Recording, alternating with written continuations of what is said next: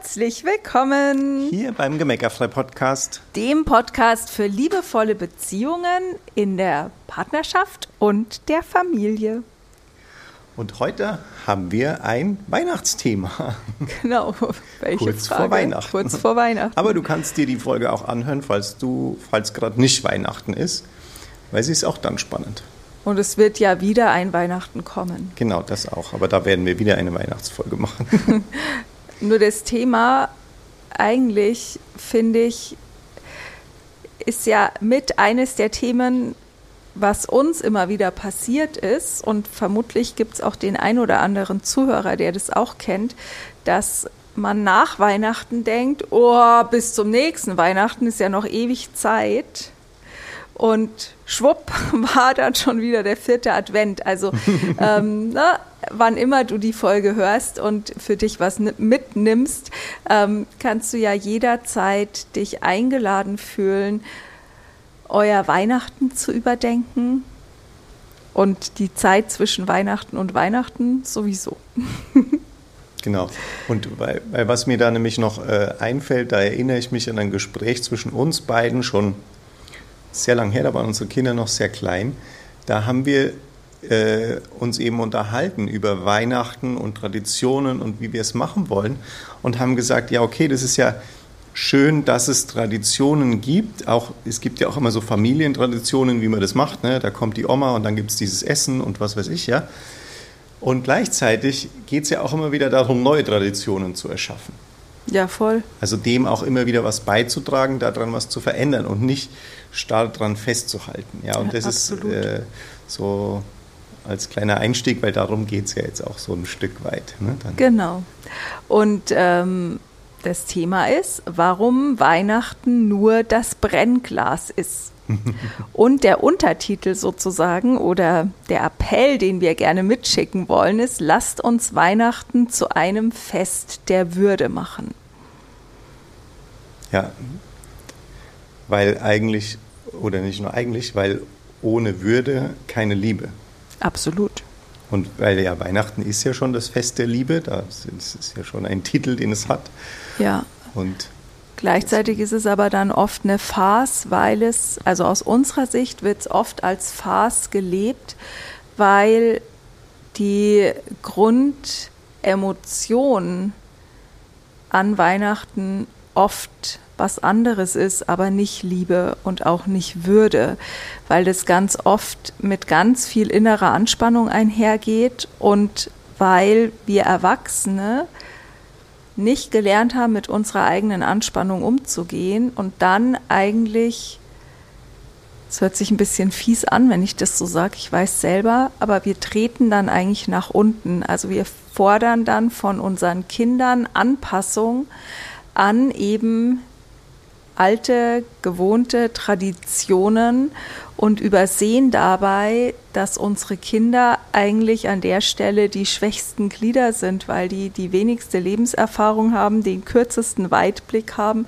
weil die eigentlich noch gar nicht wirklich in der Lage sind, das zu überblicken und wir mit unserer, ja, mit, mit dem Wunsch, dass das Fest gelingt und dass alle glücklich sind, eben schnell dazu neigen, von den Kindern Anpassung zu erwarten, wo die eigentlich gar nicht in der Lage sind, sich anzupassen.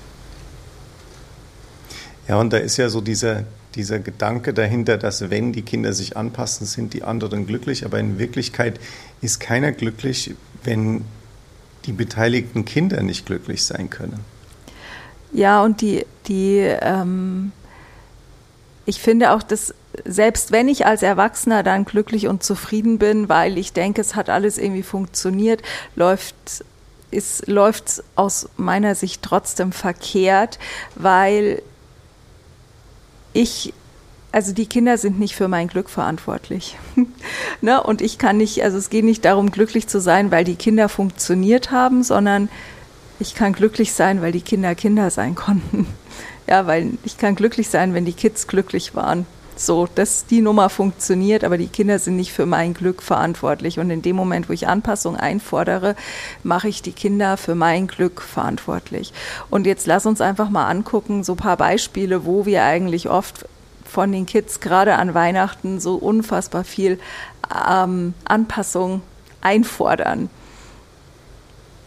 Und das erste Beispiel ist ja einfach mit der Bescherung ja, und dem Warten. Ja, mit dem, mit dem Zeitpunkt der Bescherung, ne, was da alles noch davor passieren muss, von der äh, Christmette bis zu Abendessen. Und stehen was vielleicht die Geschenke schon den ganzen Tag unterm Baum ja. und man sieht die schon immer und man darf sie aber nicht anfassen oder keiner weiß eigentlich genau, wann es die Geschenke, wann die kommen und das ist alles irgendwie äh, eigentlich für die Kinder den ganzen Tag Anspannung auf endlich Bescherung. Wir machen das ja bei Kindern, also wenn die Kinder Geburtstag haben, ich weiß nicht, wie ihr das macht, aber bei uns gibt es die Geschenke am Geburtstag in der Früh, ja, und gab es die ja. schon immer in der Früh, damit die Kids eben nicht warten müssen. Und als ich neulich einen Text dazu geschrieben habe, der jetzt auch so ein bisschen, ähm, der uns jetzt auch ein bisschen inspiriert zu der Folge, ist mir das nochmal so krass in Erinnerung gekommen, als unser Jüngster geboren wurde, da haben die noch ein paar Sekunden wahrscheinlich nur gebraucht, als der geboren war, bis sie ihn mir auf den Bauch gelegt haben. Und ich war quengeliger als jedes kleine Kind, bis ich den endlich äh, wieder bei mir hatte sozusagen. Und das ist aber für mich der Inbegriff, also dieses Gefühl von, ich kann jetzt nicht warten. Ne, das ist das, wie ich mir vorstelle, dass sich Kinder fühlen, wenn da ein Berg voll Geschenke vor ihrer Nase liegt und sie sollen noch warten. Ne, und da einfach zu sagen, okay, wie viel entspannter wäre denn Weihnachten für uns alle, wenn die Bescherung zu einem anderen Zeitpunkt stattfindet? Wie viel entspannter könnte das uns den Tag machen? Weil es ist einfach so, dass also Kinder haben kein Zeitgefühl. In Wahrheit haben wir Erwachsene das auch nicht. Wir haben zwar gelernt, dass wir ungefähr wissen, wie lange eine halbe Stunde ist, und wir haben halt auch gelernt, uns zu gedulden. Aber Kinder sind dazu überhaupt nicht in der Lage. Wenn du sagst, das dauert jetzt noch eine Stunde, das ist für das Kind genauso wie wenn du sagst, das dauert jetzt noch fünf Minuten. Das, das macht keinen Unterschied. Ähm, und deswegen sind ja auch Kinderbücher oder auch Kinderfilme sind ja immer so, die sind für uns Erwachsene nicht spannend, weil die, wenn die für Kinder wirklich geeignet gemacht sind, dann haben die einen Spannungsbogen von mal drei Minuten oder so, ja, und dann wird das eigentlich schon wieder aufgelöst, ja. Und alles andere ist für die Kinder dann eben zu aufregend. Und daran kannst du eigentlich sehen, so ein ganzer Tag, das ist die pure Hölle. Ja, und du, was mir immer total geholfen hat, ist einfach mal rechnen. Na, wie viel ist ein Tag oder fünf Stunden oder zehn Stunden im Verhältnis zu meiner Lebenszeit im Vergleich zur, zur Lebenszeit eines Kindes. Also wenn jetzt, was weiß ich, das Kind fünf Jahre alt ist, wie viel sind zehn Stunden in seiner Welt im Vergleich zu zehn Stunden in meiner Welt. Und dann kann ich einen Faktor errechnen.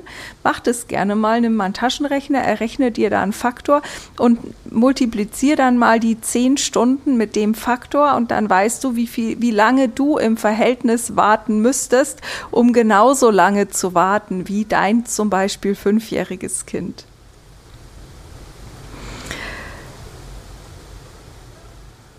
Was uns passiert, wenn wir eben die Geschenkebescherung beim traditionellen abendlichen Ereignis belassen sozusagen, dann ist es eigentlich kein Wunder, wenn die Kids dann super aufgeregt sind, ungeduldig sind und dann durchs Zimmer toben wollen, weil die Spannung muss irgendwie raus und sich dann aber benehmen sollen, möglichst ruhig am Tisch sitzen sollen und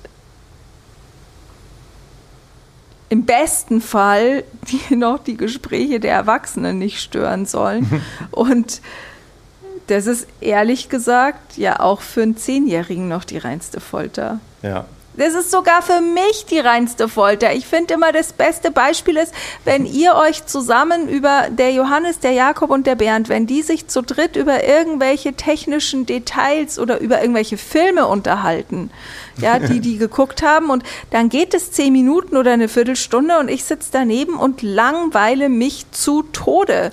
Und dann kriege ich echt, entweder will ich mein Handy rausholen, was bei uns am Esstisch einfach äh, keinen Platz hat, oder ich will weglaufen, weil ich es einfach so uninteressant finde.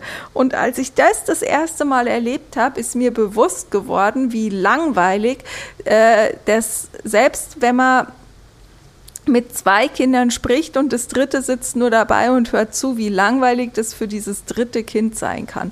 Und gerade an Weihnachten ist das echt die Pest in Dosen, wenn man ja noch ständig darauf wartet, dass alle bitteschön möglichst schnell jetzt fertig werden, damit man dann endlich die Geschenke auspacken kann. ja, genau. Also mach's dir da wirklich leichter. Und Macht's. ich glaube, man darf das oft gar nicht äh, unterschätzen, das habe ich auch schon von vielen gehört, dass wenn dann jemand mal ein paar Wochen vor Weihnachten den Impuls so in die Verwandtschaft, die sich halt vielleicht alle trifft an dem Heiligabend, den Impuls reingebracht hat und gesagt hat, pass auf, wollen wir das nicht mal anders machen? Dann sagt auf einmal die älteste Oma am Tisch, sagt, ja, das wollte ich eigentlich schon immer. Oder ja. das, ist doch, äh, das ist doch mal eine gute Idee, immer dieser Affenwahnsinn da, den wir hier veranstalten oder so. Ne? Also, weil ganz oft passiert ja das, alle denken, der andere braucht es, um es sich wohl zu fühlen. Ja, Der genau. andere braucht diesen Rahmen. Und in Wirklichkeit sagen alle schon längst, wir können es auch anders. Also, Keiner traut sich die Tradition genau. in Frage zu stellen, weil alle denken, die anderen brauchen die Tradition. Genau, und in Wirklichkeit braucht es keiner oder es findet vielleicht sogar die Hälfte sowieso schon immer doof, ja, weil sie eigentlich auch ja. erst ihre Geschenke auspacken wollen oder was auch immer. Ja. ja, also auch selbst wenn jetzt, wenn du es jetzt kurz vor Weihnachten hörst, ja, ähm, kannst immer noch sagen, okay, wie können wir es denn noch neu denken, dass es für alle einfach entspannter wird. Genau. Weil es ja auch für die, für die Großeltern viel netter, wenn die womöglich dann mit euch mal am Tisch sitzen können und mal ein paar Sätze sprechen können, weil die Kiddies vielleicht sogar mit ihren Geschenken schon beschäftigt sind, ja. Und, äh, oder es macht ja auch mehr Spaß für eine Oma oder ein Opa, sich mit einem Kind an einem Geschenk zu erfreuen, als irgendwie dafür Sorge zu tragen, dass nicht irgendwie das halbe Wohnzimmer samt Weihnachtsbaum ähm, im, im, also über einen Haufen gerannt wird, ja. sozusagen, weil die Kids halt so unter Strom stehen. Ja. Und dann wollten wir noch was zu Geschenken erzählen, weil wir haben es neulich erst in unserer Gruppe gelesen, weil wir da gerade so eine Dankbarkeitschallenge haben, wo manche geschrieben haben, oh, sie haben jetzt endlich alle Geschenke und sie hoffen, dass alle äh, glücklich sind und dass es fair ist für alle und so und verabschied dich von dem Gedanken, dass du es jemals schaffen könntest, dass es fair ist. Weil erstens gibt es überhaupt keine Fairness. Es ist nur ein empfundenes Gefühl, habe ich genug bekommen? Bin ich genährt worden? Je entspannter der Tag insgesamt ist, umso größer ist die Wahrscheinlichkeit, dass sich jedes Kind genährt fühlt. Je angespannter das, der Tag ist, umso größer ist die Wahrscheinlichkeit, dass sich eins der Kinder nicht genährt fühlt. Und dann ist eine Möglichkeit, dass sich das eben an den Geschenken äußert, weil die Kinder das gut verknüpfen können. Da können sie eine gute Begründung dafür finden.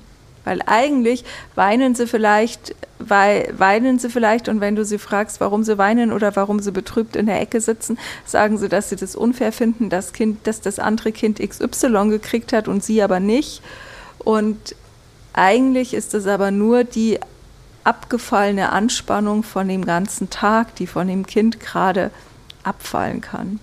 Ja, weil was dann nämlich oft passiert, dass genau das Kind, dem es im ersten Moment es eben, jetzt sage ich mal, traurig in der Ecke gesessen ist oder so, dass das dann eine halbe Stunde später auf einmal eins von seinen Geschenken entdeckt, von denen es erst gar nicht so begeistert war und dann auf einmal darin versinkt, während die anderen schon wieder durch sind mit allem und so.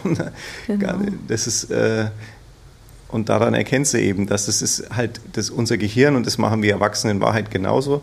das sucht sich ja immer die leichteste Begründung, die naheliegend, nicht die leichteste, sondern die naheliegendste. Ja. ja, die, die wir uns selber glauben und bei der wir auch glauben, dass sie, dass wir damit auf offene Ohren stoßen sozusagen. Ja.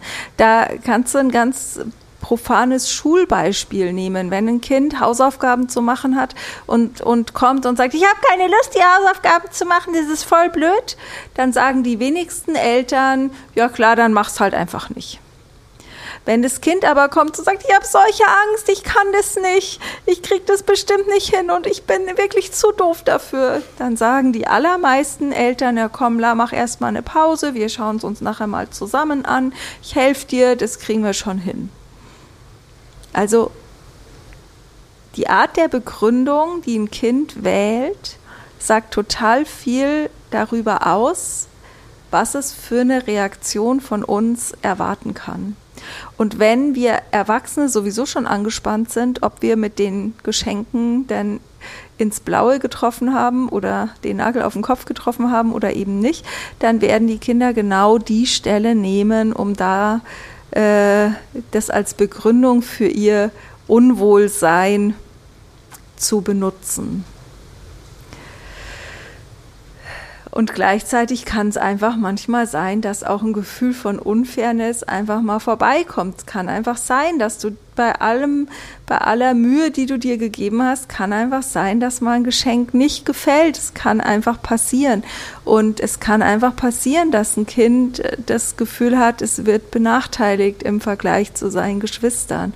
Und dann eben zu gucken, wie kannst du auch diese Gefühle da sein lassen, ja, wenn nicht so ein großer Druck auf diesem Weihnachten und dass das der tollste Tag im Leben so ungefähr oder im Jahr wird, wenn da nicht so ein Druck drauf ist, dann kann es menschlicher sein und dann können alle Gefühle auch einfach da sein und in dem Moment, wo sie da sein dürfen, können sie auch einfach durchfließen und wieder gehen und dann entsteht gar kein Drama draus, weil gar nicht der Versuch entsteht, ähm, den, den Deckel auf den Topf zu drücken und Anpassung zu, also einzufordern, weil dieser Deckel muss irgendwann runter explodieren, wenn es im Topf eben schon anfängt zu köcheln.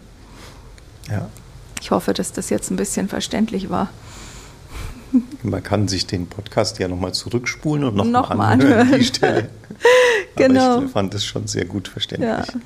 Na, und manchmal sind wir halt auch neidisch, weil wir uns gerade selber nicht gut fühlen. Und das kennen wir ja auch alle. Das, ne? Ich kenne das total gut, dass ich mir früher dachte, was weiß ich, bei der einen Freundin, das sieht immer, die, die, der gelingt das alles immer viel leichter als mir. Oder die andere, die irgendwie essen konnte, was sie wollte und immer schlank war. Und ne? einfach sozusagen, wir sind manchmal einfach neidisch auf das, was andere haben. Und auch das ist ein Gefühl, mit dem unsere Kinder lernen dürfen, klarzukommen und die Botschaft hinter dem Gefühl zu verstehen. Und da können wir sie einfach begleiten, indem wir den Raum aufmachen, dass auch an, an Weihnachten diese Gefühle da sein dürfen. Auch wenn die Omas da sind, auch wenn die Verwandtschaft zusammenkommt, auch wenn vielleicht andere dann sagen, oh Gott, ihr müsst den Kindern mal einen Riegel vorschieben, dann kannst du an der Stelle einfach sagen, du, danke für deine Meinung dazu und ich fühle mich mit der Art, wie wir mit unseren Kindern umgehen, echt wohl und ich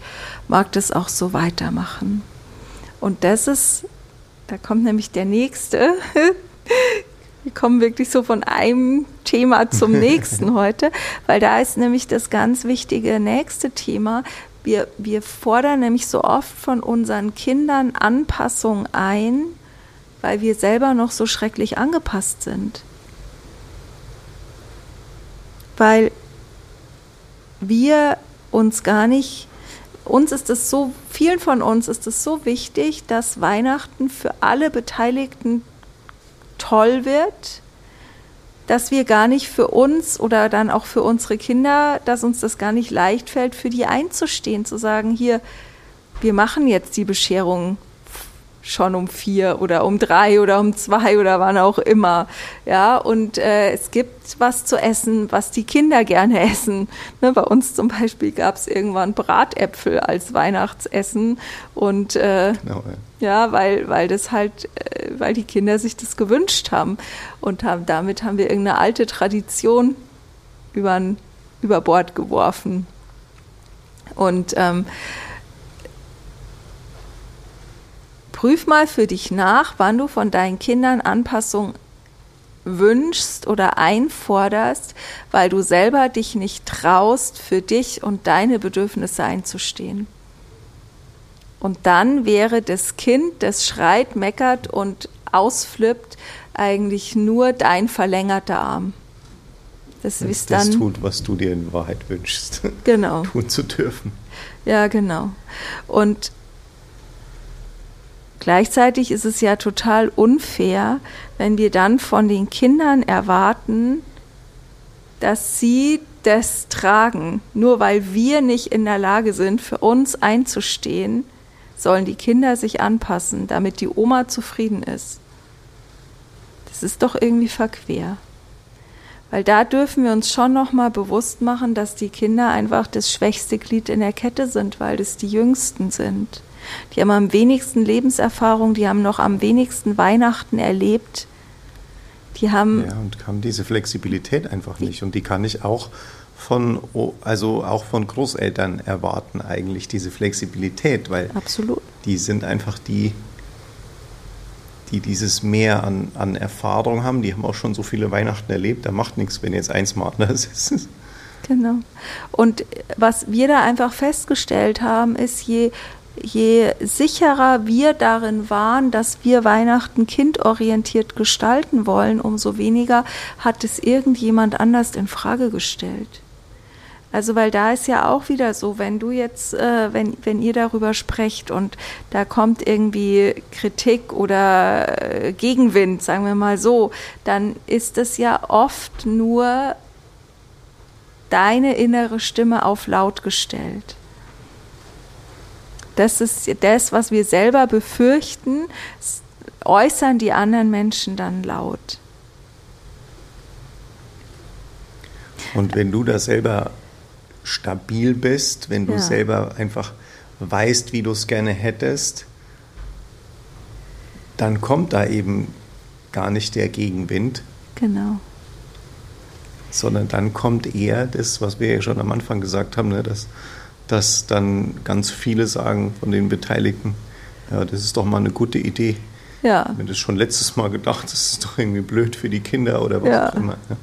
ja, genau. Also habt da einfach Mut, Traditionen zu hinterfragen, einfach zu gucken, wo macht ihr Dinge, gerade auch an Weihnachten, weil man die so macht, weil es schon immer so gewesen ist und wie könnt ihr das verändern? Wie könnt ihr es an den Bedürfnissen eurer Kinder ähm, wie sagt man da, ausrichten. Ja. ja, wie könnt ihr es an den Bedürfnissen eurer Kinder ausrichten? Weil am Ende des Tages, wenn die Kinder happy sind an Weihnachten, sind alle anderen auch glücklich. Und wenn die Kids angespannt sind und ihr mit euren Kindern angespannt seid, dann sind auch die Großeltern und jede andere Verwandtschaft mit angespannt. Entweder, weil sie sich daran erinnern, wie man sich fühlt als Eltern von kleinen Kindern, wenn das Knatsch gibt mit den Kids und sie sich sich äh, selber daran erinnern, wie unangenehm sie sich dabei selber gefühlt haben und sich unsicher sind, ob sie helfen sollen, wie sie helfen können, ob sie sich einmischen sollen, ob sie sich, äh, das ist ja, da sind ja ganz viele Themen, die da äh, auf die Bühne kommen. Wenn, wenn ihr mit euren Kindern sehr beschäftigt seid, weil die eben durchdrehen, dann kommt vielleicht auch bei dem ein oder anderen Verwandten ein Gefühl von nicht beachtet werden oder nicht gesehen werden. Also da, da passieren so unterschwellig so viele Dinge, wenn Anspannung sich in eurem Raum breit macht, dass unser Vorschlag und unser Tipp an der Stelle wäre einfach, guck, wie kannst du jegliches Maß an Anspannung so weit wie möglich reduzieren? Wie könnt ihr den Tag so gelassen wie nur irgendwie möglich miteinander verbringen? Und wie könnt ihr auch jetzt, ein paar Tage vor Weihnachten, da noch drüber sprechen und es entsprechend anpassen, dass es eben wirklich ein Fest der Liebe werden kann, ein Fest der Würde, wo die Bedürfnisse der Kleinsten an der ersten Stelle stehen. Und selbst wenn der Kleinste ein Teenager ist, dürfen dem seine Bedürfnisse an der ersten Stelle stehen. Und alle anderen sorgen zusammen dafür, dass ihr miteinander eine schöne Zeit verbringt, weil ihr aufeinander achtet und dadurch in Liebe miteinander in Verbindung seid. In diesem Sinne. Schöne Weihnachten. Schöne Weihnachten. Alles Liebe. Alles Liebe, bis zum nächsten Mal. Tschüss.